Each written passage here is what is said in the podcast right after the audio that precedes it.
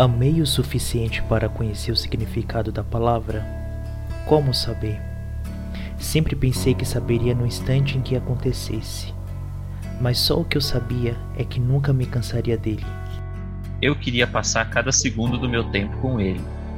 No entanto, estar com ele também não era o suficiente. Eu queria olhá-lo, tocá-lo e que ele me tocasse. E que nós ficássemos juntos o tempo inteiro, por 3 milhões 628 mil e 800 segundos.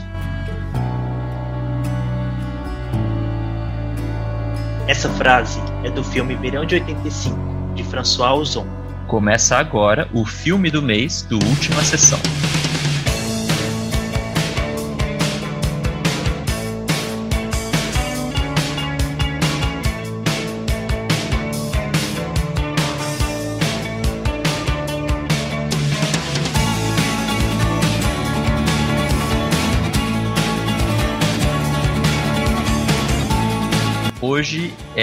A sua vez de brilhar, Ricardo. Tudo bem com você? Tudo maravilhoso, Américo. Eu estou muito feliz que o nosso filme do mês é um filme que eu queria muito falar, muito. Acho, acho que foi o filme que eu mais assisti ano passado no cinema. Olha que louco isso, sendo que ano passado estava fechado os cinemas, né? eu, vou, é. eu, eu vou ter eu vou ter um filme para poder falar que eu assisti na pandemia no cinema. Que foi o filme que me marcou, foi esse daqui que a gente vai falar hoje. Antes de mais nada, é, queridos ouvintes, sigam a gente nas redes sociais, Instagram, arroba Última Sessão, e no Twitter, arroba Última Sessão Pod. E onde é que dá para ouvir a gente, Ricardo? Você pode escutar a gente em qualquer plataforma digital. Pode ser no Spotify, pode ser no Deezer, no Apple Podcasts ou no próprio Anchor. Então, estamos disponíveis em todas as plataformas. Vai lá, dá um clique e segue a gente, tá? Que ajuda bastante. É isso aí. E a gente escolheu um filme que não só o Ricardo assistiu na pandemia, mas todo mundo, porque Verão de 85 estreou o ano passado. Então, quem assistiu esse filme assistiu durante a pandemia, seja na sala de cinema, seja em casa. Por que, que a gente escolheu esse filme, né, Ricardo? Acho que um dos motivos é porque a gente gostou muito dele. Eu tava num hype absurdo para ver esse filme quando anunciaram. Eu gosto muito do François Ozon e eu gostei da premissa do filme, do trailer. Fiquei muito na expectativa dele ser lançado nas digamos assim, locadoras digitais. Não, mas assim, você esqueceu de mencionar que a gente escolheu esse filme porque atualmente ele está passando nos cinemas. Ele voltou a passar no cinema, assim, ele estreou oficialmente nos cinemas devido ao mês do orgulho LGBT que ia mais. Ele está passando ainda. Então, se você estiver ouvindo esse episódio na, na quinta que estreou, se você estiver indo ao cinema, você pode assisti-lo. Caso você não esteja indo ao cinema, é, você vai poder assistir ele no HBO Max, porque ele vai estar no catálogo da HBO Max que chega ao Brasil agora no final desse mês. É isso mesmo. Digamos que eu assisti ele no HBO Max, então, tá? Faz de conta que assim eu assisti. é, Verão de 85 é um filme do François Ozon, que é um cineasta francês bastante produtivo, né? Ele lança muito filme, ele tem uma carreira já bem extensa, apesar dele não ser tão cultuado quanto outros diretores franceses, mas ele é um cara bem famoso e esse é o filme mais recente dele. É, é um filme que tem uma temática LGBT, que ia mais, porque, enfim, nosso filme do mês sempre tem, mas é legal falar logo de cara que ele é um diretor que tem essa temática em muitos dos filmes dele, né? Eu não vou dizer todos, porque não são todos, mas assim, mais da metade da filmografia dele tem alguma coisa, né, que flerta com essa essa temática, esse universo, que é o nosso universo. Gente, ele, ele faz praticamente um filme por ano, porque assim, o primeiro filme dele que ele fez foi em 1996. Na verdade, foi curta-metragens, né? Então, o, a sua estreia no longa foi em 98. Então, desde lá, ele vem praticamente fazendo um filme a cada dois anos, no máximo, assim, sabe? Então, é incrível, é incrível a quanto ele consegue fazer e o quanto pouca gente conhece ele, assim, pouca gente, assim, fora, fora assim, quem não é cinéfilo, quem não tá ligado nos festivais de Cannes, a vida, não, não tem um conhecimento desse diretor. Eu mesmo não tinha até assistir o Francis, que foi a minha, o meu filme de entrada com ele. Qual que foi o seu filme de entrada dele, o América? Eu acho que foi... eu tô tentando lembrar, na verdade, se eu tinha assistido algum filme dele sem saber que era dele antes. Mas assim, a primeira coisa que eu lembro de ter assistido dele foi Gotas d'Água sob Pedras Escaldantes, que é um Ai, que filme... título bonito, né? É, sim. Esse filme é o meu favorito dele. A gente ia falar mais do Ozon no final, mas já vou falar, já vou entregar isso agora. e ele é inspirado, ele é adaptado, na verdade, de uma peça que foi escrita pelo Fassbinder, o Rainer Werner Fassbinder, que é um diretor alemão, só que o Fassbinder mesmo nunca dirigiu essa peça ou esse filme, mas aí o François Ozon dirigiu, então é um filme bem legal. Eu acho que é de 99 ou por aí. E depois a gente tem vários filmes dele aí, né, que, que chegaram no Brasil. Isso é, isso é legal. Ele é um cineasta que as coisas chegam mesmo que naquele circuito alternativão, assim, é, os filmes dele passam aqui, passam no Festival Varilux, às vezes na mostra. Tem uma coisa no cinema do Ozon, e a gente vai comentar isso necessariamente porque esse filme talvez se encaixe, é que ele, a gente falando, né, ele faz um filme a cada dois anos no máximo, ele, ele é meio que o Woody Allen da França, assim, e para uma pessoa fazer tantos filmes ah, em tão Eu achei ele melhor que o Allen, aqueles, né? não, não, mas sem fazer, sem fazer juízo de valor, assim. Eu tô falando mais pelo, pelo fato dele ser muito, muito prolífico, assim. É, quando você faz muitos filmes, assim, um atrás do outro, é, a cara dos seus filmes, ela é um pouco mais simples, né? Então esses filmes, eles são sempre histórias mais cotidianas, eles têm os personagens mais marcados, assim, nunca é um filme muito grandioso, até porque ele não tem tempo para isso, e acho que também não tem um orçamento para isso, né? Ele é um diretor que ele é popular, de certa forma, mas ele é um cara mais simples. Então você pode perceber, os roteiros dele são sempre histórias assim mais cotidianas, com poucos personagens, umas histórias mais intimistas, assim. Ele tem um legal também que é aquele Uma Nova Amiga, que é com o Roman sabe que ele faz uma, um cara que se veste de mulher. É, de certa forma ele tem uma coisa é, queer. enfim, porque o personagem se veste com as roupas da mulher que faleceu, enfim. Mas acho que ele guarda um tema em comum nos seus filmes, que é essa, diria quase uma paixão pela morte, sabe? Ele, ele gosta de abordar muito sobre é, temas cadavélicos. Você concorda com isso, América? Eu concordo, mas eu não disse que ele não tem uma cara. Acho que os filmes ele tem uma cara, mas é uma carinha muito simples, assim, é uma cara de filmes é, muito cotidianos, sabe? Mas vamos, vamos falar do Verão de 85, que eu acho que essas coisas sobre o ozon vão necessariamente respingar no que a gente vai falar sobre o filme é, especificamente. Você quer arriscar uma breve sinopse, Ricardo? Ai, gente, eu acho que o garoto da sinopse é você, Américo. Ai, mas dessa vez eu tô me rascada porque eu não tô com a caixinha aqui do filme. É, eu falar, não você não tá com a caixinha e nem vai ter essa caixinha, porque como ele vai ser lançado no HBO Max, Infelizmente, a gente nunca vai ver esse filme em mídia física aqui no Brasil. É muito triste isso. Ah, eu não sei não, sabia? Porque a HBO Max é, tem parceria com a Warner e a Warner não vai deixar de lançar mídia física no Brasil. Ah, espero que sim, menino. Vamos de breve sinopse então do Google. é, a gente lê e aí a gente vê se a gente concorda com a sinopse ou se a gente tem algo a acrescentar. Mas vamos, vamos. No seu aniversário de 16 anos, Alexis é heroicamente salvo da morte por Davi, de 18 anos depois do seu barco afundar na costa da Normandia. As férias de verão estão apenas começando e Alexis acaba de conhecer o amigo dos seus sonhos. Olha. Eu, eu só não sabia dessa informação que era aniversário dele. Era aniversário dele?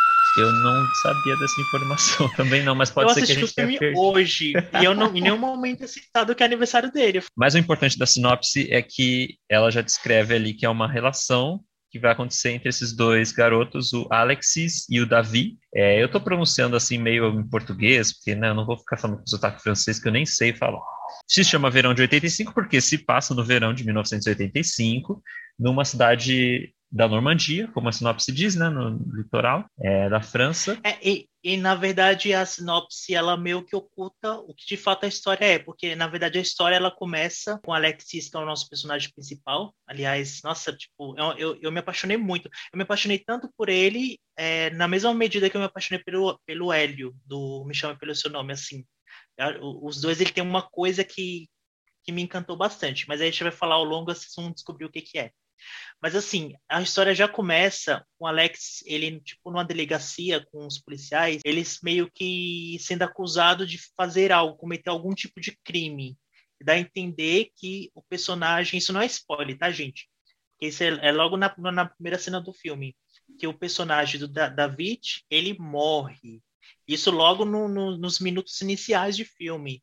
E assim, é, acho que já entra no filme, a gente vai falar com spoilers, porque é um filme que, né, tipo, tá no cinema ainda, menina, a gente faz, faz, faz como? A gente, então, eu vou dar até um aviso aqui para os ouvintes, né? É, vamos tentar não dar todos os spoilers do filme, é, mas é claro que uma coisa ou outra a gente vai acabar falando, uma cena que é mais para o final do filme, a gente vai comentar, mas a gente vai tentar ter o cuidado de não entregar tudo.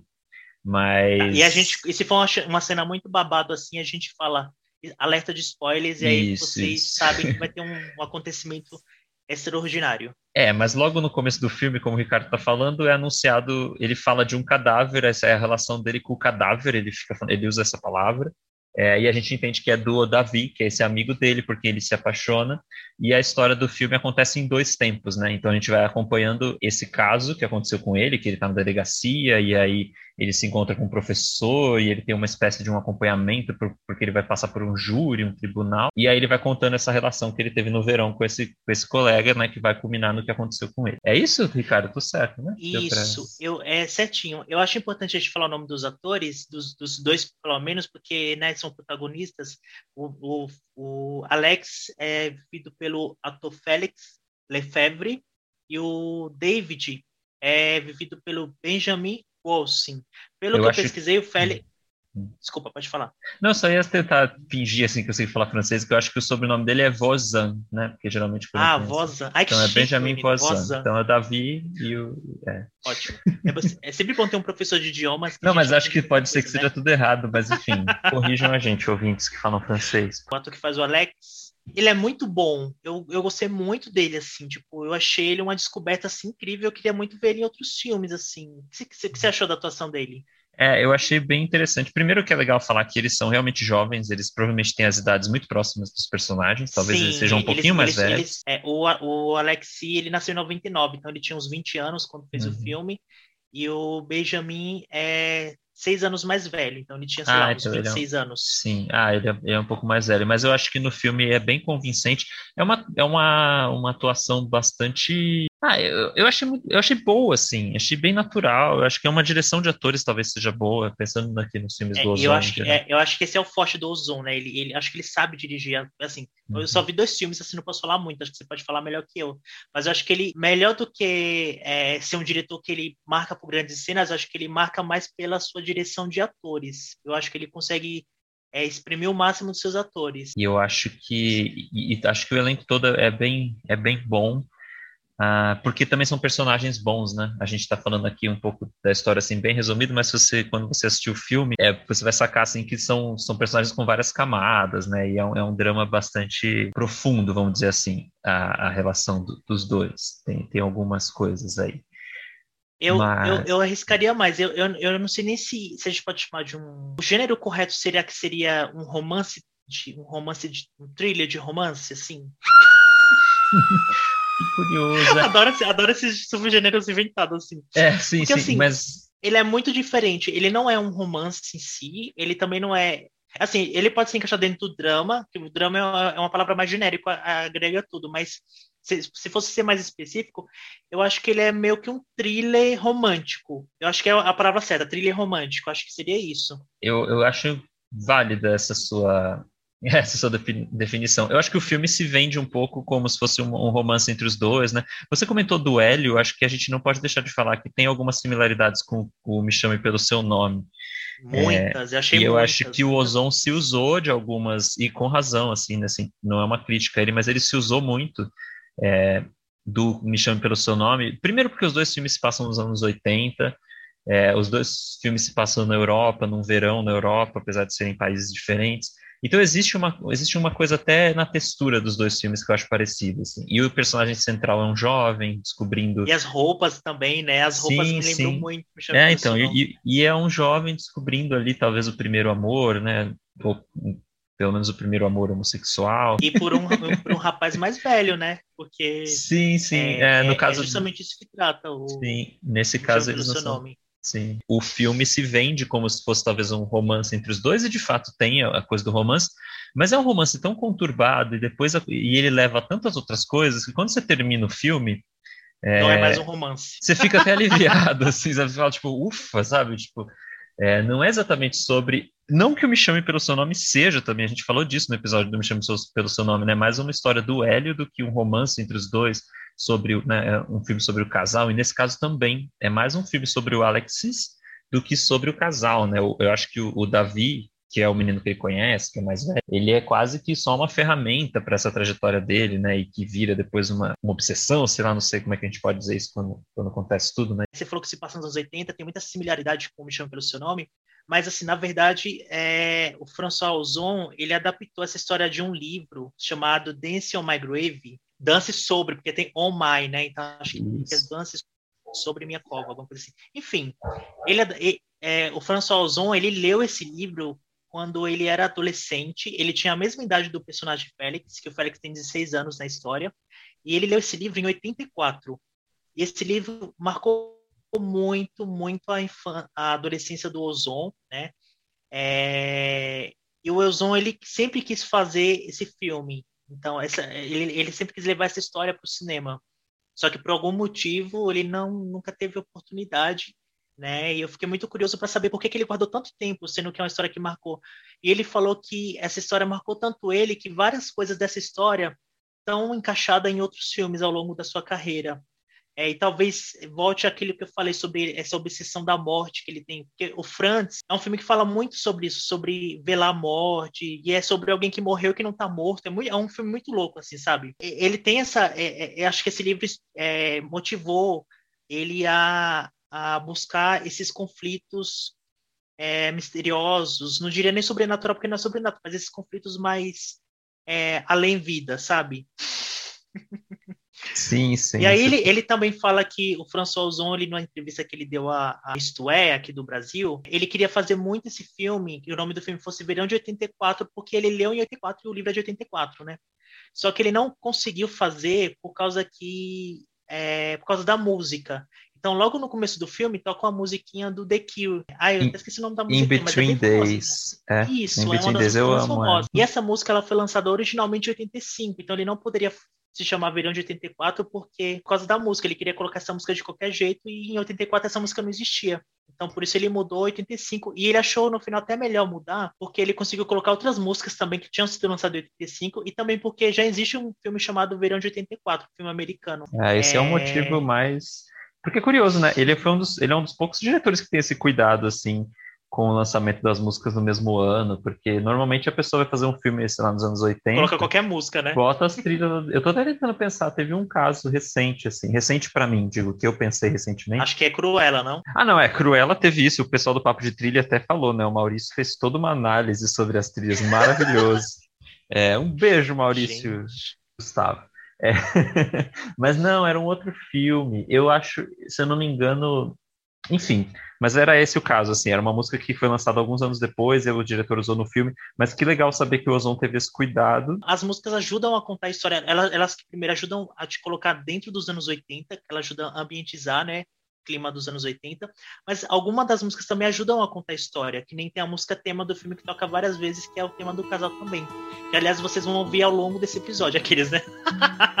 Essa música é muito importante pro filme, é a música Sailing, né, do Rod Stewart. Ai, gente, eu amo, é, é muito linda essa música. Então, eu não, eu não gosto muito da música fora do contexto do Sério? filme, assim. Mas ela no filme ela fez. Ah, é que eu não sei. Eu fiquei até, né? Assim, eu, você acha ela muito brega? Eu acho ela cafona, mas eu gosto muito. É, então é isso, assim. Ela é cafona e. Só que aí ela funciona no filme, talvez justamente por ela ser cafona, não sei. Mas ela é o Sabe tema. Sabe o que ela dos... parece? Ela parece aquelas músicas que que, que tipo, pai, escuta, sabe? pai velho, escuta. É Hot Stewart, né? É isso. Mas Ai, tem um The Cure ali para quebrar, porque a In Between Days toca no começo do final do filme. É... Mas enfim, a trilha é muito boa. E a trilha é legal também, porque se você prestar atenção nas outras músicas, que não são essas duas, não são assim, tipo, top 10 dos anos 80, sabe? Ele não usou só músicas famosas dos anos 80. Todas elas têm um clima dos anos 80, com certeza elas foram gravadas, lançadas naquela época, mas são músicas desconhecidas, então, tipo, é mais natural, né? Porque, sei lá, na, na vida real as pessoas não ouvem só que tá tocando, Sim. tipo, só os greatest hits, assim.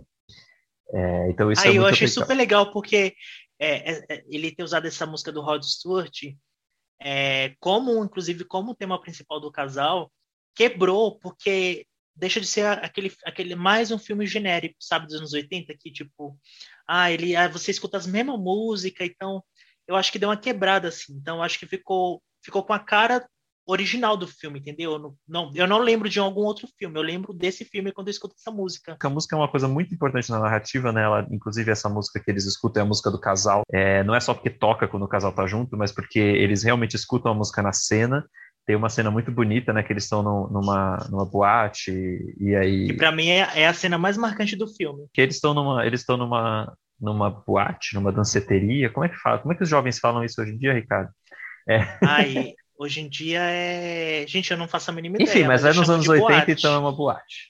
E aí eles estão lá, e aí o, o, o, Davi coloca um fone de ouvido no Alex e ele começa a ouvir outra música que não é que tá tocando no, na pista de dança que é essa música, que é bem mais calma, música mais brega, mais romântica, assim, né? Mas... E aí é muito bonita essa e, cena. E eu, eu, mais me chamou a atenção no filme, mais me, me deixou intrigado, foi a possibilidade, é, e talvez seja, isso seja um pequeno spoiler, então já estou avisando antes, foi a, a, possibilidade de talvez tudo aquilo que tinha acontecido tivesse na cabeça do, do, Alex. Porque o Alex é um jovem, digamos, entre aspas, está se descobrindo como escritor. Ele, inclusive, tem um, um personagem que é o professor de literatura, que incentiva muito ele a escrever, né? E, e, inclusive ele escrevendo vai ajudar ele a contar essa história que aconteceu, né? Que é a história do filme. Mas eu fiquei muito intrigado porque talvez tudo isso fosse uma grande história que ele estivesse escrevendo. Inclusive tem um momento, um diálogo muito, aliás são dois diálogos. Tem um diálogo que a, tem uma amiga britânica que aparece no filme que isso isso eu achei um pouco meio aleatório, mas assistindo agora a segunda vez, mas enfim, é. Ela fala assim para ele que talvez tudo foi coisa da cabeça dele, que foi uma projeção, que talvez ele viu alguém que não não existisse. É, mas ela estava falando de algo mais subjetivo. Mas numa, numa, conversa com o professor de literatura, ele fala que tudo aquilo era uma história, assim, sabe? Uma história que ele estava tentando escrever é, e tornar aquela história real. É, tem mais ou menos o diálogo ele fala essas, essas palavras assim. Então, em algum momento do filme eu fiquei pensando, gente, será que tudo isso que não aconteceu de fato e, e, de repente, porque como é um filme de mistério também, né, um thriller entre aspas, abriu possibilidade para isso, sabe? Porque o filme ele nunca até até a hora que acontece, ele nunca fica claro do que a gente está vendo, né? Porque assim, América, eu quero saber de você. Você acha que o filme é contado na visão, porque o filme ele tem a narração em off, a narração do próprio Alex. Mas você acha que a visão dele é uma visão do que de fato aconteceu ou é uma visão inventada no que ele é um escritor? Então, não sei, ficou para mim ficou algo meio meio no ar assim. E você, o que você acha? É, tem uma cena em que o professor dele, inclusive o professor dele é o Melville Poupaut, que é aquele, nossa, eu tô falando, devo estar tá falando super errado. É o ator que fez o, o verão, o Conto de Verão do Eric Romer, né? Ele fez o Lawrence Anyways também. Olha, Eric, é, Eric Romer sendo citado pelo América. Ah, sim. É, não, só para dizer que essa cena, tem uma cena em que o professor, que é esse cara, ele pergunta para ele, você, mas isso aconteceu mesmo? Ou você tá floreando, né? Ele fala assim, alguma coisa do tipo isso, assim, ele tá aumentando as coisas. Então, eu acho que talvez a gente pode levar essa interpretação para quem está assistindo. Talvez o que a gente esteja assistindo seja é, uma interpretação mais exagerada e mais absurda do que realmente aconteceu. Isso bate também na cena da conversa dele com a amiga britânica, que é uma, uma menina que está sendo au pair, sei lá, está estudando na França. Sim, então, a personagem dela, eu, eu, eu achei meio deslocada, assim, tipo, que ela aparece do nada, e eles é, são amigos. Como, como é baseado... Eu, eu achei ela ela não tem profundidade, sabe? Ela só aparece meio que para ajudar ele em algum momento, uhum. alguma circunstância. Eu acho Sim. que é a personagem mais, pobre da, da, do filme. É, como, como é baseado num livro, né? Fica um pouco difícil de dizer, assim. Talvez no livro faça mais sentido, enfim. Mas, enfim. Ela tem ali a sua, sua função. E tem uma cena que é muito bonita que eles conversam no quarto, quase no final do filme, e que ela fala também, né? Sobre essa coisa de projeção. Igual você... Foi a cena que você mencionou. É, e eu acho que o filme todo é isso, assim, é, é assim, é você, como você constrói a, a, sua história na sua cabeça e o que acontece. E ele vive essa coisa muito intensa com esse menino nesse verão, mas talvez na cabeça dele foi mais intenso. E o que acontece depois da briga deles talvez tenha ressoado muito mais na cabeça dele, né? O que ele vai fazer. E, enfim, todo, todo né, a cena do cemitério, tudo aquilo é, é muito absurdo. A cena do necrotério, né? Que ele vai lá com a menina e tal. É, Ai, e, maravilhoso. Então, e tu, tudo isso é, é tão absurdo que, que é, é compreensível que o professor na história acha absurdo e é compreensível que a gente, como espectador, acha absurdo. É, acho que o legal do filme é esse também, ele flerta com um certo absurdo. É, ele, o filme é super realista, não tem nada. Sabe, sabe o que eu pensei em algum momento? Eu pensei algo tipo seu sentido, que aquela menina nunca existiu. porque, não, mas é sério. É tudo da cabeça dele, o menino também? Não, não, a menina, a menina britânica, ela talvez não exista. Sabe por que eu pensei isso? Porque é, em todos os momentos que ela aparece, ela não, ela não se comunica com ninguém, ela se comunica diretamente. É meio que o, que o Bruce Willis se comunicava só com o, o menininho. Uhum. Ele, ela se comunica só com ele. Então você pode perceber, eu assisti hoje, eu até achei curioso. Ela tá, tipo, tem uma cena que ela tá no final no tribunal e ela, tipo, tá ali de fundo e ela, ela tipo, a cena para ele vai embora, sabe? E todos os momentos que ela tá junto com outras pessoas, ela não se comunica com outras pessoas, ela se comunica com ele. Então, é como se as pessoas não vissem ela ali.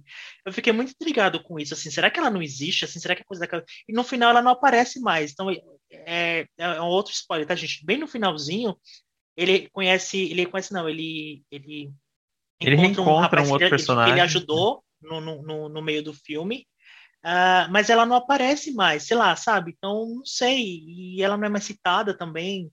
Eu não sei se é também um erro de roteiro, mas não, não dá essa, essa sensação de que pode ser alguém que ele criou na cabeça dele? É, é interessante, essa sua visão ela é bem romantizada, assim, porque pode realmente só ser um furo de roteiro e ela ser uma personagem, sabe, uma personagem escada, assim, que não serve para nada, a não ser para dar ouvidos ao personagem principal.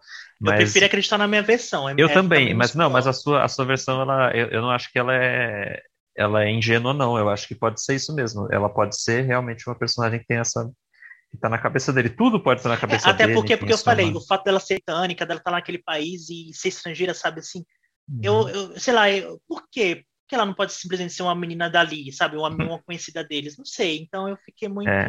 E ela muda a função dela no filme, porque no começo ela tem, ela serve inclusive como objeto de ciúme dele, né? Porque o, o, o Davi conhece ela também, e aí ele fica com ciúmes, enfim. É, tem tudo isso. Eu acho que isso que eu mais gosto no, no, no, E eu acho que é isso que tá me fascinando no filme do Ozon, né? Tanto nesse como no. Vou voltar sempre no Frantz, porque é o filme que eu, o filme que eu tô de referência do Ozon, tirando esse. É, ele, ele consegue me fascinar com, com, com, essas coisas que são. Ele coloca pequenas coisas misteriosas ao longo do seu filme, assim como ele fez em Frantz, e você fica sempre com a pulguinha atrás da orelha, gente, mas será que é isso que eu tô pensando, sabe? E, e nem sempre as intenções do autor é clara. Às vezes ele quis jogar mesmo para deixar a sua cabeça meio bagunçada. Então, eu, isso eu acho um ponto positivo, sabe? Quando não é, não é o, o, branco no preto, quando é uma coisa mais nebulosa. Sim, inclusive acho que você acabou de definir uma outra característica do diretor, porque se você pensar no Bela e Jovem também, ou numa Nova Amiga, sempre tem isso, assim, sempre tem um flerte com um absurdo e uma coisa sub, subentendida ou obscura, é, que a gente não é, tipo, é, nunca é totalmente uma história plana, em que tudo é é muito fácil de entender logo no começo, assim, talvez tenha um pouco a ver com, com isso nesse filme. É, ele é um filme que é quase incômodo, não sei se você tem essa impressão, porque a gente começa ali assistindo né, um romance e tal, mas depois ele, né, ele tem uma coisa que está sempre por trás, que é essa história que desde o começo a gente sabe. Ele fica falando do cadáver, e aí a gente sabe que ele está tendo que responder alguma coisa para a polícia, então né, tem uma, coisa, uma aura ali, a gente sabe que não vai ficar tudo bem, que alguma coisa vai acontecer é um pouco incômodo. Mas ao mesmo acha? tempo não é um filme pesado. Eu em nenhum momento achei um filme tipo, ai, nossa, que filme pesado. Eu acho uhum. um filme super leve, mesmo com tudo isso, com essa parte mais triste. Ele é até engraçado, eu, eu, também acho. Ele tem Sim. até umas coisas engraçadas, né? Ele tem um humor é, um pouco ácido, talvez em alguns momentos, mas ele é. Ele é ele, eu, eu acho que ele tem um humor exagerado, assim, porque que nem a, na cena que quando o Davi e o Alex se conhecem, daí ele tá todo molhado, ele vai para casa da, o Davi leva ele para casa da dele, e aí apresenta a mãe dele, que é, um, que é a mãe dele, a mãe dele me, me, me, trouxe dois conflitos. A primeira impressão foi que, nossa, que mulher incrível, mais tipo diferentona, mais que mulher mais francesa assim. Eu acho que nem é francesa, acho que ela, ela tem muito mais jeito de dessas mulheres italianas do que francesa, sabe? Assim, ela leva muito pro absurdo as coisas, sabe? Ela, ela leva o drama a, ao quadrado. E aí ela ela fala assim: "Ah, vai lá tomar um banho e tal". E ela vai lá no banheiro atrás dele e tira a roupa dele. Eu fiquei imaginando fazer essa pergunta para você, Américo se você conhecesse uma mãe de algum de algum rapaz assim, que é amigo, que tá interessado, e ela fizesse essa cena assim, sabe? Tipo, isso, isso seria possível na vida Ela real? praticamente não, empurra não, os dois é um muito... pro outro, né? É muito absurdo. Ela é muito, então, ela é mas... é muito pra frente. Não, então, mas aí é que tá. Ela não é pra Frentex porque ela, ela, quando ela descobre que os dois meio que teve alguma coisa, ela fica, ela é super preconceituosa, ela fica tipo, sabe?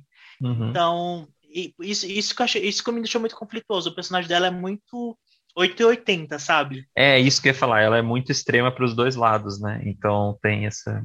Mas sempre desconfie de pessoas que são sempre extremas, gente, porque elas são extremas para os dois lados, sempre.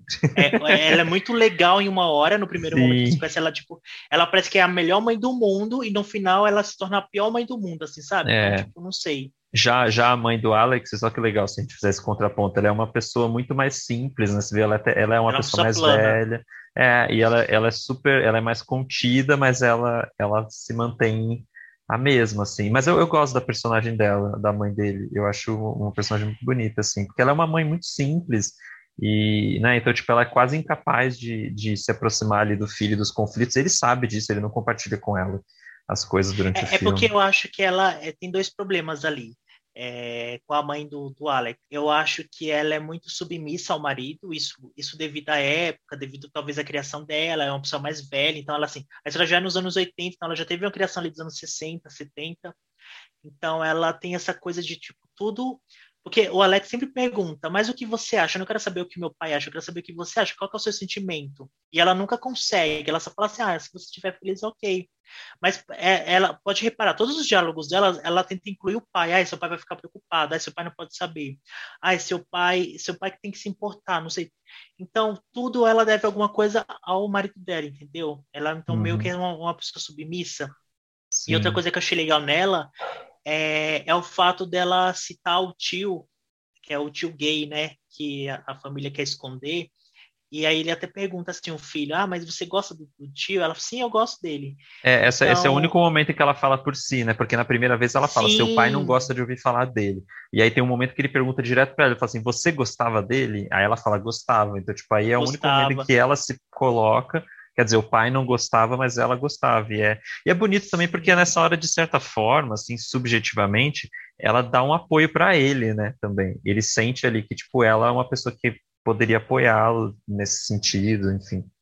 É, é, quase como se ela estivesse dizendo que ela apoia ele enquanto menino gay, porque ela gostava do tio que era gay, né? Enfim, sei lá. E eu, acho que é legal esse contraponto das mães que você falou, né? Quando a gente tem a mãe do Davi, que é super Davi, que a gente aí a gente vai entender por que, que o Davi é daquele jeito, por causa que a mãe dele também é daquele jeito, a gente vai ter o personagem do Alex, que também foi muito influenciado por sua mãe. Então ele é uma pessoa mais retraída, mais tímida, ele é mais intelectual, ele gosta de ficar mais na dele, não fala muito, ele não expressa também muito sentimento, assim, sabe? os filhos são espelhos, são os espelhos da mãe, então acho que ficou muito, muito bem equilibrado. Você acha que os dois filmes são sobre um jovem que se apaixona por um boy lixo, no fim das contas? Você acha que o Davi é um boy lixo, igual a gente mais ou menos diz que o Oliver era no Chame pelo seu nome? Sim, mas antes de responder, deixa eu falar o que o próprio Ozon falou. O Ozon, ele, ele disse, quando ele fez o filme, isso na entrevista que ele deu ao Isto É, ele disse que quando ele foi fazer esse filme, ele queria, lógico, ele queria fazer uma homenagem ao, a um livro que marcou a adolescência dele e a vida dele no geral, que foi esse livro. Mas ele queria contar uma história que não fosse uma história, é, uma história tipo que nem as outras, sabe? Assim, que ai, vamos falar sobre é, AIDS, vamos falar sobre, tipo, sabe essas, esses temas que ficam batendo nos outros filmes assim mais comum? Ele queria contar simplesmente uma história de um garoto que viveu uma grande história de amor. Eu achei muito interessante isso porque me lembrou exatamente o Me Chame Pelo Seu Nome, né? Porque também não tem essas discussões. É, inclusive, é só sobre a história do Hélio, assim como aqui é sobre a história do Alex. Então a gente tem meio que esse paralelo entre os dois filmes e, e talvez o diretor ele tenha se influenciado muito, assim. Cansa um pouco você ficar vendo esses filmes assim, sabe? Tipo, batido, ai meu Deus, mais uma história sim, de gays sim. que sofrem, sabe? Não, é, um, é, um, é uma história como qualquer outra, assim. Então acho que isso é um ponto positivo também. É, são duas coisas legais que você falou. Uma é essa, eu acho que é um filme que não faz, é, né, que foge um pouco desse clichê, assim, de tipo, ah, um romance gay e tal, tipo, ele vai além disso, vai até para uns lugares mais sombrios do que isso. E aí eu comecei a pensar aqui do alto dos meus 30 anos, será que, será que todas essas histórias de amor juvenil, assim, de amor na adolescência, na verdade não são umas histórias, tipo, só sobre a própria pessoa e nunca é uma história de amor? Porque, tipo, né, se você parar pra pensar, é a mesma coisa do Hélio, é a coisa desse personagem, assim. É mais sobre como ele projetava no outro cara um romance, porque quando a gente é jovem, a gente faz isso, né? A gente mais projeta, quando a gente é jovem, risos, né? Pode ser que eu faça isso amanhã de novo. Mas assim, em geral, quando a gente é jovem, a gente está mais suscetível a fazer isso, a projetar na pessoa. Isso é até um diálogo do filme, né, dele com a amiga dele, né? É projetar na pessoa alguém que talvez não seja quem a pessoa é de verdade. É, então, talvez essas histórias de amor juvenil assim sejam todas meio assim, né? Se você pensar é, sei lá, agora até tentando é, pensar. É, mas assim, o, o, próprio Zon falou que assim ele era ele era muito apaixonado pelos fi filmes americanos dos anos 80. Então, isso na entrevista também que ele deu. Ele fala que ele, é, ele era muito apaixonado pelos filme, os filmes americanos dos anos 80, tipo esses filmes de John Hughes, sabe? Uhum. E ele queria, ele sempre quis fazer algo assim do tipo, mas que fosse ligado ao livro que ele que marcou a vida dele. Então, acho que ele conseguiu unir esses dois. Mas aí, já respondendo na sua pergunta, eu acho sim que o, o, Davi é um boy lixo. Inclusive, eu, eu reassistindo hoje, eu fiquei com muita raiva dele, mais raiva ainda do que das outras vezes, que ele é o tipo de cara que. Falar uma frase do, do, do personagem do, do filme Magnolia: ele é seduza e destrua, sabe? Exatamente. Ele é muito isso. E eu e assim, me irrita muito esse tipo de gente. Eu acho ele, acho que ele ainda é menos podre do que o personagem do, do Me Chame pelo Seu Nome. Porque o personagem do Me Chame pelo Seu Nome, ele ele, ele é casado, a gente já sabe que ele é casado, a gente sabe que ele está se escondendo, porque ele fala isso. É, a gente já sabe um monte de coisa. Aqui nesse caso, não. A gente só sabe o que o Alex está vendo, a, a, real intenção dele. E é tanto que tem aquela frase que a gente falou da amiga dele que fala: ah, talvez você imaginou alguém que não fosse. Eu super concordo que talvez seja isso mesmo, porque talvez desde o começo ele, ele deixou bem claro que ele era essa pessoa e ele deu uma pista na, naquele momento em que ele, ele acha o cara na rua se jogando, sabe, o bêbado. E aí depois eles meio que dá a entender que eles ficaram. Então o Alex, ele meio que já sabia que ele era um, um boy podre, um boy lixo. Ele só não quis ver, porque a gente, quando a gente tá apaixonado, a gente nunca vê. Essa é a grande verdade. Exato, essa é a história da humanidade. Mas tem isso no filme. Vamos para as nossas cenas favoritas do filme, para depois a gente falar dos aspectos mais técnicos e falar de novo do diretor. Você tem uma cena favorita, ou pelo menos uma cena que você gostaria de chamar atenção aqui para complementar o que a gente está falando? Então, eu gosto muito da. A minha cena favorita é, é a cena da dança, né? Porque eu, eu, assisti esse filme duas vezes no cinema, aqueles né? Foi a cena que eu mais me arrepiei. Então, assim, o som da sala. Eu não sei também, porque quando eu fui assistir, a sala estava praticamente vazia. Tinha eu e mais umas três pessoas na sala. O som da sala era muito alto. Então, Gente, quando tu começa a tocar Sailing do Rod Stewart, e aí ele coloca o foninho no ouvido dele, o Davi coloca o fone no ouvido do Alexis, e aí de repente muda pra, pra música Sailing, e aí ele, tá, ele começa a dançar no ritmo da música, enquanto todo mundo ao redor está dançando no ritmo da música da balada. Ah, eu. Gente, eu senti todas as emoções, tipo, sabe, genuínas. Tipo, arrepio, calor, sei lá, tipo, vontade de viver aquilo. E. Ai, gente, sei lá, pra mim foi uma, foi uma cena assim que eu já, já considero uma cena inesquecível. Assim. E eu também gosto muito da cena do banheiro, quando eles apanham de uns rapazes no. no. no parque, no parque de diversão, né? e eles vão no banheiro e eles começam a se limpar, sabe, o sangue um do outro. Eles começam a se olhar no verão de 85, naquela cena do banheiro, então, e começam a limpar um e você consegue sentir aquele frisson, sabe? Mas você sabe exatamente o que eles estão sentindo, o que eles estão querendo, e a câmera se aproxima, vai se aproximando bem lentamente devagar, e, e é tudo muito intenso. Então. não, não, é, eu ia falar essa cena, uma das que eu ia falar é essa do banheiro, assim, que eles estão limpando a, a, as feridas lá da, do soco que eles levaram. E é muito bonito também. É bem poético, né? É, e também porque é o momento que eles se conectam mais, né? Porque eles, tipo, acabaram desenvolvendo uma briga juntos, eles vão para casa, e aí, tipo, é um momento de intimidade, assim, é como se eles ficassem mais próximos. E só que uma cena que eu gosto muito do filme, eu acho que ela meio que resume o filme, é a conversa dele com a amiga dele no quarto, no final, que é exatamente a cena que a gente já mencionou Nossa, algumas vezes sério? hoje. É, não exatamente uma, não é exatamente por gostar dela plasticamente, era uma cena super simples, assim, o um diálogo, é. sabe? Tipo, mas é, é porque eu acho que ela. É, porque eu acho que ela resume o filme. Eu ia falar a cena da dança, é, mas eu ia falar Você não gostou da... da... cena da dança? Não, não, gostei, só que eu ia falar da cena da dança do final, né? Que é a cena que ressoa naquela primeira, que é, enfim. Eu não vou dar o spoiler, ah, mas... eu já, eu já não gosto muito da cena do final. Eu, eu, eu não, não vamos dar spoiler, mas no final ele tem que fazer uma certa dança em um certo lugar.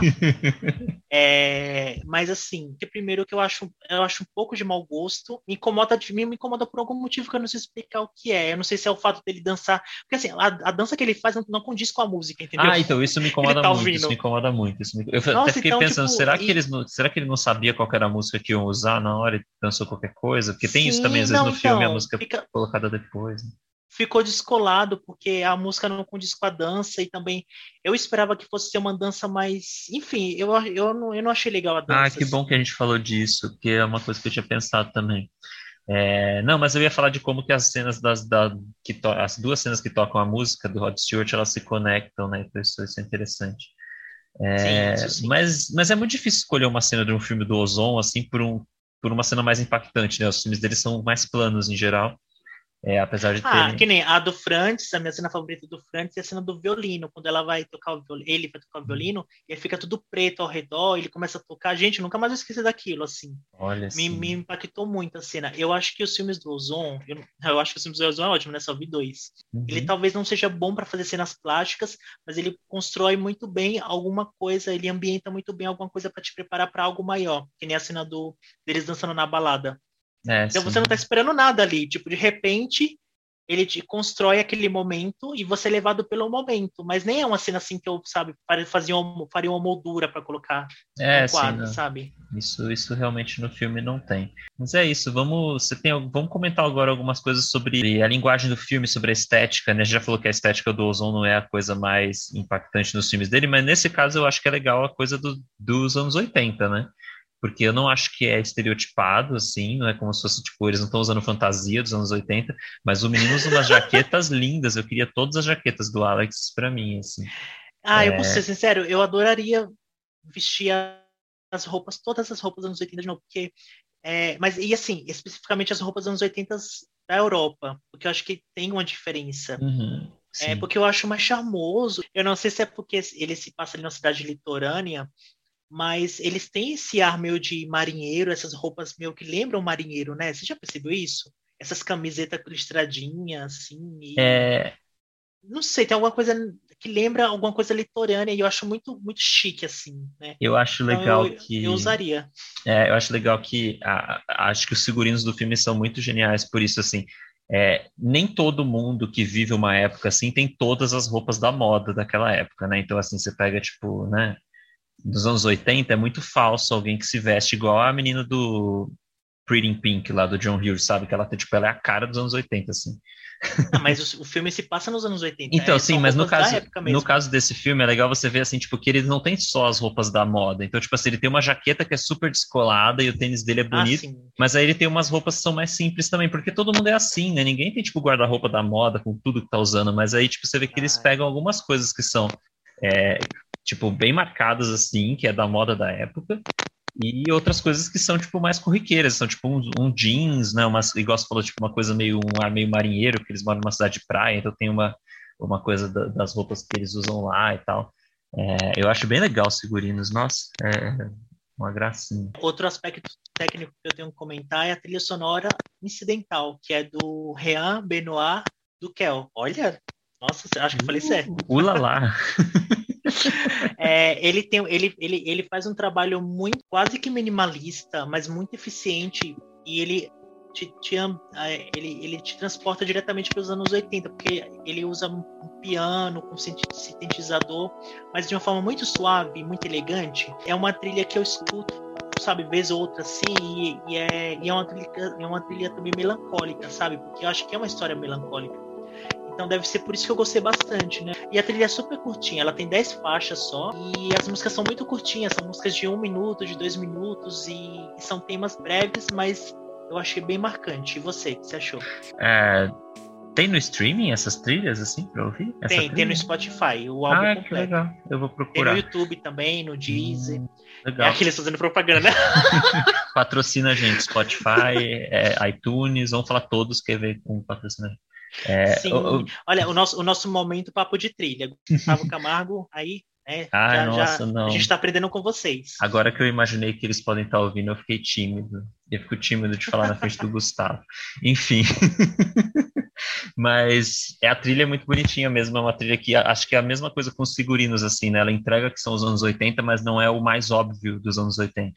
Acho que isso é nos figurinos, isso é na trilha, isso é na textura do filme, é. mas é isso aí. O que mais, menino, da, da trilha? A gente já falou, acho que a gente já cumpriu quase tudo do filme, né? É, e assim, a direção do Ozon, é, que nem, mais ou menos eu vou repetir, eu não vi muitos filmes dele, mas eu acho um diretor muito simples, assim, na por isso que eu falei que eu acho que ele não tem uma característica muito marcante. Porque, assim, você assiste o filme do Tarantino, na hora você reconhece que o filme é do Tarantino. Você assiste o filme, sei lá, do próprio Woody Allen, que você sentou. Eu reconheço na hora que o filme é do Woody Allen. E aí, não sei, eu não, não consigo ver algo muito, sabe, assim, que. Eu, tô, eu vou assistir um filme agora, vou pegar e, ah, nossa, sem saber é. de quem é. Nossa, esse filme é do Ozon. Então, sei lá, ele eu acho muito simples. Assim. É que ele, ele, ele não, não, tem uma nenhum... estética definida. Eu acho sim, que ele, ele não ele tem é... nenhum grande plano que ele costuma sim, fazer. Sim, ele é, ele é extremamente competente, mas eu acho que ele não tem ainda uma cara. Mas eu também não acho que ele está procurando por isso, assim. Acho que ele é um diretor que fica ali num, num terreno muito confortável para ele, assim. Ele dirige bem os atores, ele faz, né?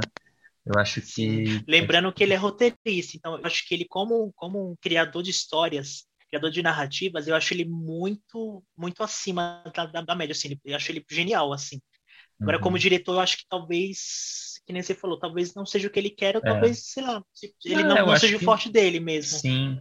Acho que é isso que ele quer mesmo, entendeu? Acho que o forte está tá nos roteiros, está nos atores. É, e aí é legal falar também que o fato dele ser um diretor LGBT, né? Tipo, e os filmes dele. Sim, para quem não sabe, o François Ozon ele é assumido gay, né? E como o Américo falou, ele sempre traz algum, na maioria dos seus filmes, alguma coisa é, LGBT do tema em seus filmes. É, então isso é muito importante, né? Ter um diretor assim assumido, um diretor relevante, porque ele sempre está participando do Festival de Cannes. Inclusive, esse filme que a gente está falando, ele, ele, ele participou da seleção oficial do, de Cannes no ano passado. Só Sim, que não é. teve Cannes, né? Detalhe, mas ele estava previsto para estrear em Cannes. Mas é muito importante, assim. E aí acho que a gente pode puxar a pergunta, que é uma das que a gente usa sempre para falar do filme do mês, né? Que é como esse filme se insere né, no cinema LGBT. Assim, o que, você acha, Ricardo, da importância dele, se ele tem alguma coisa, se ele vai, enfim, significar alguma coisa daqui para frente, ou o que ele significa agora, não sei. O que, você acha disso? Eu acho que não. Porque, é, primeiro que é um filme, não é um filme acessível, que nem Eu Me Chamo Pelo Seu Nome, que, tipo assim, sabe? O Me Chame Pelo Seu Nome, não só pelo fato de ter ganhado o Oscar, de ter os atores e ter chamado a atenção, mas esse filme são com atores desconhecidos, é um filme europeu, então ele já tem uma pegada mais inacessível, não é um, não é um romance simples como, é, simples entre aspas, como Me Chame Pelo Seu Nome. Porque querendo não, é, comparado a esse, esse daqui tem muito mais calma, porque ele envolve muitas outras coisas, assim. Ele até sai do, do, do padrão. Acho que a gente chegou a comentar isso hoje. O François Ozon não é um diretor muito conhecido, ser entre os cinéfilos, então eu acho que não. Sei lá, eu acho que vai ser mais um filme do Ozon, que para quem gosta do Ozon vai gostar, né, vai ter sua opinião, mas ele não vai ser lembrado de nenhuma forma, menino, assim. Eu acho que. Eu não vou falar esquecível porque não acho esquecível o filme. Eu gosto muito do filme, ele não vai ser esquecível para mim, mas eu acho que ele não vai atingir grande público, as pessoas, sabe, assim. Talvez seja legal até a gente ter escolhido esse filme por causa que pouca gente vai conhecer esse filme, né? E ele tá aí no cinema e, tipo, sabe, ninguém comenta. Tem pouquíssimas críticas sobre esse filme na internet, então acho que. é, é meio triste, né, menina? Talvez, não, mas você, assim, você falou que ele, que ele, faz. ele vai estar tá no HBO Max. Às vezes esses filmes crescem no streaming, né? Porque realmente, se for contar com as pessoas irem ao cinema ver o filme, o filme tá passando em pouquíssimas salas, pouquíssimos horários. E mídia física é muito raro chegar, se chegar também é um público reduzido de quem coleciona ainda. Então, é, torcer assim para o filme ser descoberto. E talvez ele Alô? seja descoberto. Ele só é meio bizarrão. no, no então, acontece. mas é justamente isso, talvez. Talvez o fato dele ser bizarrão, é, talvez as pessoas vão achando que é um filme, de repente, né, falam, nossa, mas para onde, onde esse filme está indo? Sei lá, tipo, ah, mas isso é... até eu pensei quando eu vi, porque eu achei que era um filme muito mais romântico, mais chapado, assim, pelo cartaz, pelo trailer. Não, mas assim, olha que louco. A gente, a gente é iludido que nem o personagem do Alexis, porque a primeira cena do filme é ele, é ele contando que a pessoa que ele amou morreu e que, tipo, e, e, e é todo, todo um mistério, e a gente é iludido, né? Porque ele, o filme ele abre com isso. Então, olha como a gente é, é tonto, né? É, bem feito pra gente. Mas, mas falando sobre cinema LGBT, eu acho que esse filme tem, tem muita coisa que tem em outros filmes já, né? Igual a gente está comparando sempre com Me Chame Pelo Seu Nome. É, não é uma cópia de forma alguma, mas tem, né? Tem, tem... Ah, não, isso sim. Não é, são filme, ele, apesar dele lembrar, são completamente diferentes. Acho que assim, são do... filmes que dialogam. Acho que isso é uma boa forma de colocar os dois assim. Um não, não, um não é uma cópia do outro e nem é melhor ou pior, assim, né? Tipo, no sentido, a gente pode ter o nosso favorito, mas eles são filmes que são diferentes. Eles, eles sobrevivem sozinhos, assim, sem um depender do outro também. Esse, esse filme, para mim, sabe onde ele se encaixa? Ele se encaixa num, num, num gênero que a gente pode até tentar descobrir é, já que a gente está falando muito sobre o, o, filme do mês é legal que a gente sempre vai falar de filmes LGBTs e a gente vai poder falar da época onde ele se encaixa e a gente vai, vai, vai tentar é, descobrir similaridades entre, entre esses filmes que a gente vai comentando ao longo dos episódios. Eu acho que esse filme se encaixa muito com o tipo de filme que a gente não comentou ainda, mas que futuramente a gente vai trazer esse filme que é o Closet Monster, você já assistiu o Closet Monster? É um filme LGBT também. É, sim, eu, eu gosto desse filme também. Ele tem também essas bizarrices, ele tem essa coisa. Né? Então, né? não é. E... Eu acho é. que esse, esse gênero que a gente ainda tem que descobrir, tem que ver do que se trata exatamente. Eu acho que ele, ele, eles são super interessantes, porque são filmes LGBT assumidos. É, de certa forma, eles tratam ali uma, tem uma história de amor no meio, mas não é sobre o amor em si, na verdade. É, é sobre outras coisas, que nem o Closet Monster, ele aborda coisas bizarras, é, sobre uhum. distúrbios mentais, sobre é, é, a forma como você descobre, como você pode, pode ser errado descobrir daquela forma, enfim. Eu acho que essas bizarrices nesses filmes, elas, elas, elas travam um novo paralelo, assim, pra gente descobrir nesse cinema LGBT, que, e você, aí você consegue entender que esse cinema pode ser muito explorado ainda, né? Porque uhum. o quanto ele pode ser explorado, na verdade, né? Sim, olha, essa é a chave do sucesso, menina. Acho que a gente tem que fazer um filme assim. É. Mas vamos para as notas? Tá, bom, só lembrar os nossos ouvintes, então, filme do mês, a gente dá uma nota de 1 a 5 arco-íris. É, a nossa média hoje vai ser baseada só em duas notas, então talvez fique um pouco mais fácil de fazer a conta. Mas vamos lá, minhas considerações finais, eu acho que é, eu sempre falo em todos os filmes do mês porque a gente só escolhe filmes que a gente acha que merecem ser vistos. Esse é um caso. Eu acho que esse filme merece ser descoberto porque ele é bastante inusitado, apesar de não parecer e apesar de, né, à primeira vista, ele ser um filme um pouco com uma história mais comum. Se você se deixar levar, você vai ver que ele tem umas camadas diferentes, ele tem uma bizarrice. A gente está usando essa palavra, talvez seja um pouco forte, mas enfim. É, talvez vai... assistir as pessoas, né? É, sim, sim, não, ele não é um filme bizarro, gente, ele não é um filme do Harmony Corrine, assim, sabe? Não vai aparecer ninguém comendo macarrão, tomando banho, não.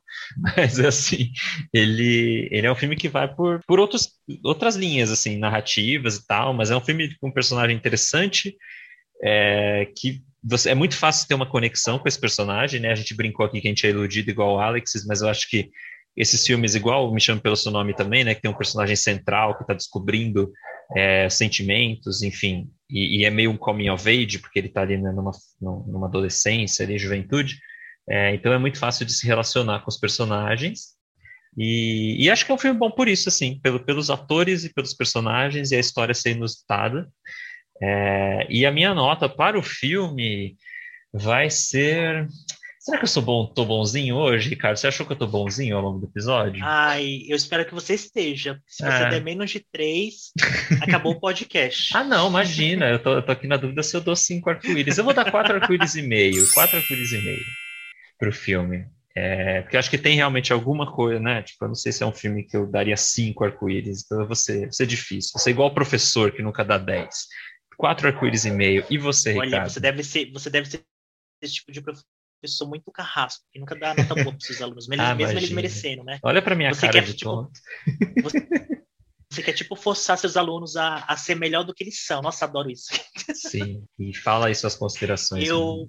eu concordo com tudo que você falou. Eu acho que é um filme a ser descoberto e eu espero muito que quando tiver no HBO Max as pessoas descubram. E aí o, é justamente esse o propósito do nosso filme do mês, de levar filmes como esse para as pessoas conhecerem, né? Então acho que se, se, se, algum, se alguém conhecer através da gente, acho que eu já vou ficar feliz. O filme me marcou muito, como eu disse, eu vi, é, foi um dos poucos filmes que eu vi no cinema no passado.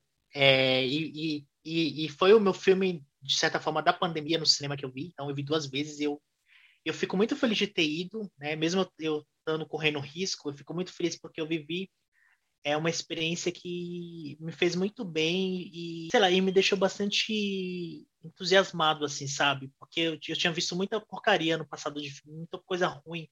E aí, às vezes, a gente vê um filme assim legal, um filme que a gente se identifica e a gente fala, nossa, é, pra, é por isso que eu gosto do cinema, sabe?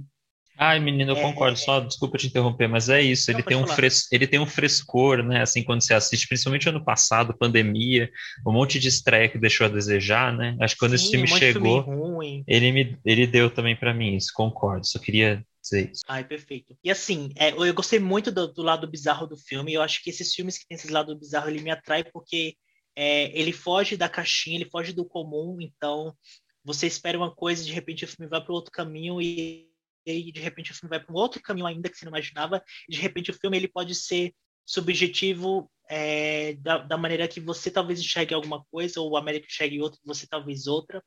Então isso eu acho um filme muito rico quando ele trata assim. Os atores estão muito bem, Principalmente o Alexis, para mim ele é um achado, espero que ele continue sendo ator e faça outros filmes, que ele não suma, né? É mais um filme do Ozon que eu gostei, né? Então, é, eu fiquei agora mais, ainda mais curioso para assistir outras coisas do Ozon. Eu adorei a trilha sonora, eu gosto da, eu gosto, ao contrário do América, eu gosto do Rod Stewart, né? Do, do Sailing.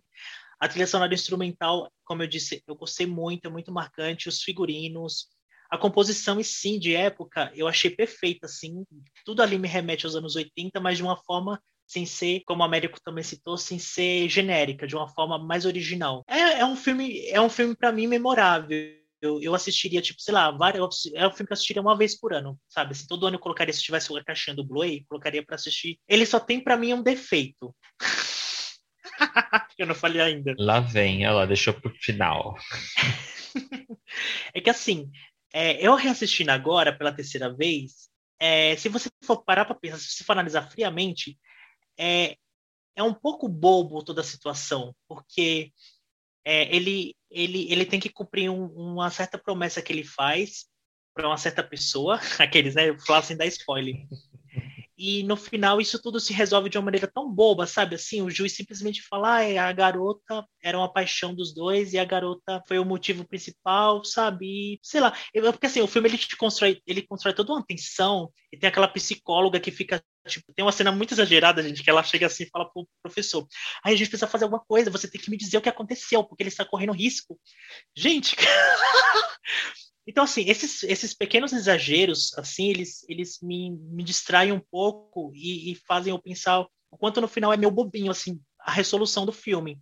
Mas, tirando isso, eu gostei muito da experiência é, e isso daí não vai fazer com que eu desmereça uh, tudo que ele me ocasionou. Então, são quatro arco-íris e meio para o filme também. Essa é a minha nota. Essa não só é a sua nota, como é a nota do última sessão também, né, menino? Porque afinal de contas Olha. a gente concordou. Eu quero aplausos.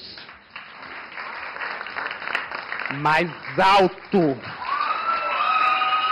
Mais aplauso.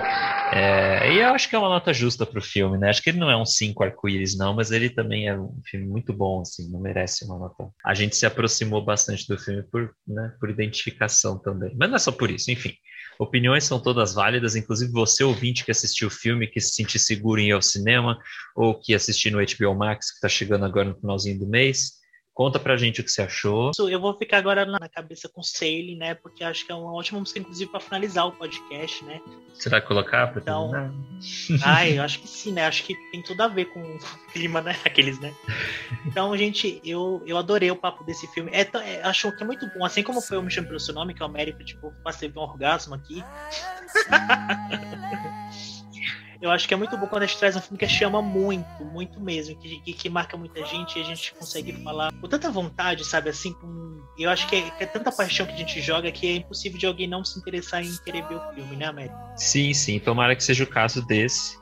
É, eu acho que se a gente conseguiu fazer o público querer ver até o para o Wong Fu, que a gente falou várias críticas, é, o caso agora é né, só amor, gente. Assistam um filme. Depois desse tipo de filme, a gente só quer ver um romance, né, menino? Ai, será, menino? Mas será que a gente não constrói a imagem da pessoa? Você agora é amiga dele naquela cena. Será que a gente, no fim das é contas. tudo coisa da sua cabeça. É tudo da sua cabeça, Ricardo. Cuidado pra não construir a imagem de uma pessoa que não existe. e esse foi o filme do mês. Yeah.